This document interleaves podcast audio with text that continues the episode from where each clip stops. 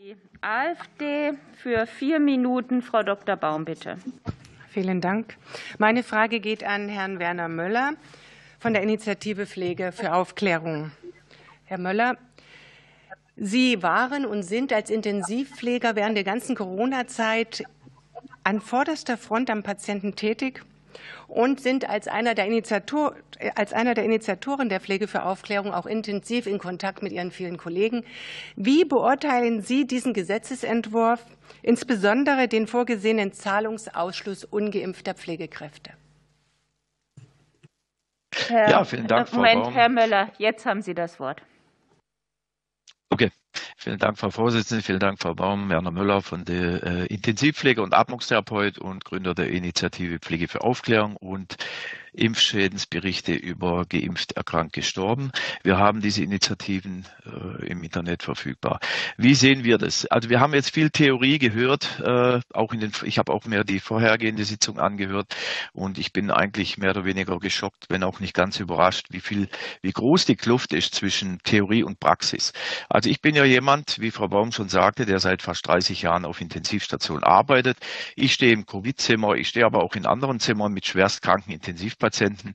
Äh, man muss ja immer bedenken, in dieser Zeit, es gibt auch noch andere, viele und viel mehr sehr schwer kranke Patienten, die auf Intensivstationen liegen. Äh, die Personalproblematik in der Pflege besteht ja nicht äh, durch Corona oder seit Corona. Sie wurde vielleicht durch Corona etwas verschlimmert.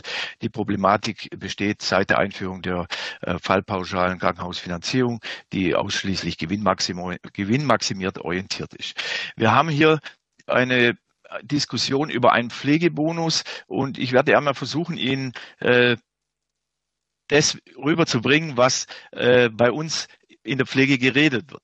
Ja, also äh, Pflegebonus schön und gut, nehmen wir mal mit. Ja, weil die Politik wird sich eh nicht ändern und die Politik wertschätzt unseren Beruf sowieso nicht. Man kann eigentlich, das ist nicht nur meine Meinung, sondern es ist das, was wir in den Pausen oder unter uns auch besprechen.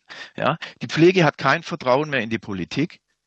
Sie hat kein Vertrauen in diese Regierung. Sie hat auch kein Vertrauen in ihre Vertreter, weil sich nichts ändert. Und das, ich kann nicht sagen, seit 30 Jahren. Es wird immer schlimmer. Die Ansprüche werden höher, aber das, die Wertschätzung wird geringer.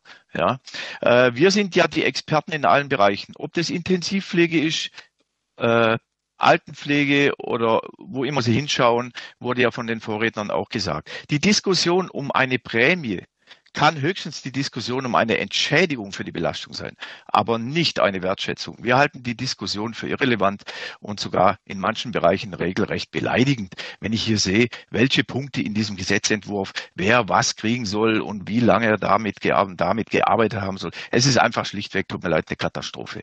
Ja, es ist, äh, wir sind über 1,5 Millionen Pflegekräfte in Deutschland und wir sind die am schlecht respektiertsten und die am schlecht bezahltesten äh, Experten Experten äh, überhaupt. Ja, also Sie können mir gerne eine andere Gruppe von Experten nennen, die noch schlechter einen Status hat in der Gesellschaft. Äh, der, unser Status besteht aus Klischee und aus Instrumentalisierung durch Politik und Presse. Ja, also diese Corona-Prämie ist schön und gut. Äh, nehmen wir natürlich mit. Ist immer gut, wenn man ein bisschen Geld kriegt. Aber ich sage Ihnen ganz ehrlich, wichtiger wäre, hier mal etwas zu ändern in der Politik. Wir brauchen mehr kompetente Politiker, die auch einen Bezug zum Gesundheitswesen haben und nicht nur einen theoretischen Bezug, die vielleicht mal in der Pflege gearbeitet haben. Ich weiß nicht, wie viel von den Anwesenden hier jemals in einem Corona-Zimmer gestanden haben oder vor Ort äh, Patienten versorgt haben. Und wenn ja, wann das letzte Mal?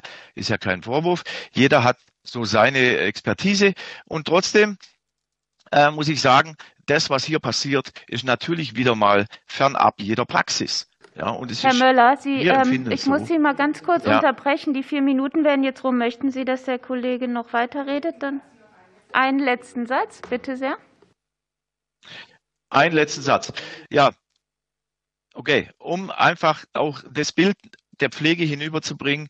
Äh, die Mehrzahl der Kollegen, die ich kenne, fordern den Rücktritt des Gesundheitsministers aufgrund seiner inkompetenten Verfahrensweise der Spaltung durch geimpfter Pfleger ist guter Pfleger, ungeimpfter Pfleger ist schlechter Pfleger.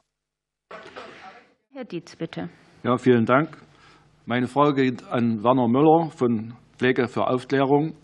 Der Bonus soll ja eine Anerkennung für die geleistete Arbeit in dieser schwierigen Corona-Zeit sein. Gleichzeitig sind viele Pfleger nach wie vor von der Impfpflicht im Gesundheitswesen betroffen und bangen um ihren Arbeitsplatz bzw. haben ihn bereits verloren.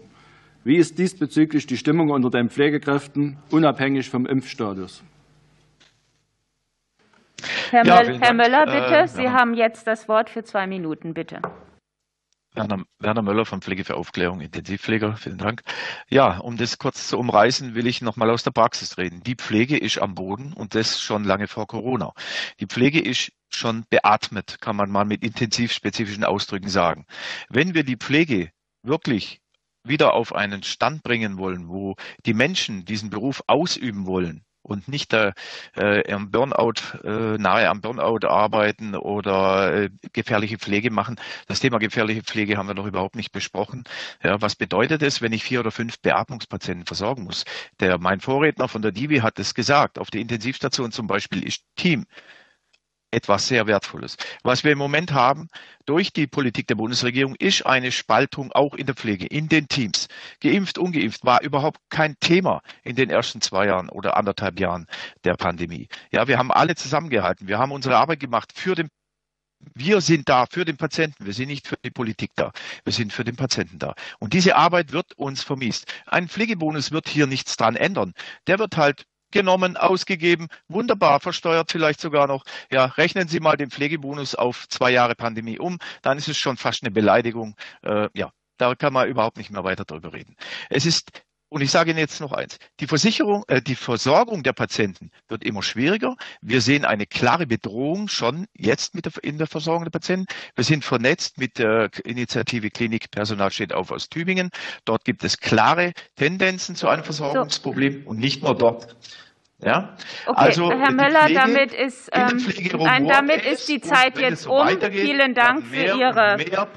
Sie müssen jetzt aufhören zu sprechen, weil die Zeit ist jetzt um. Vielen Dank. Ähm, dann, wir haben immer darauf geachtet, dass die Zeit eingehalten wird.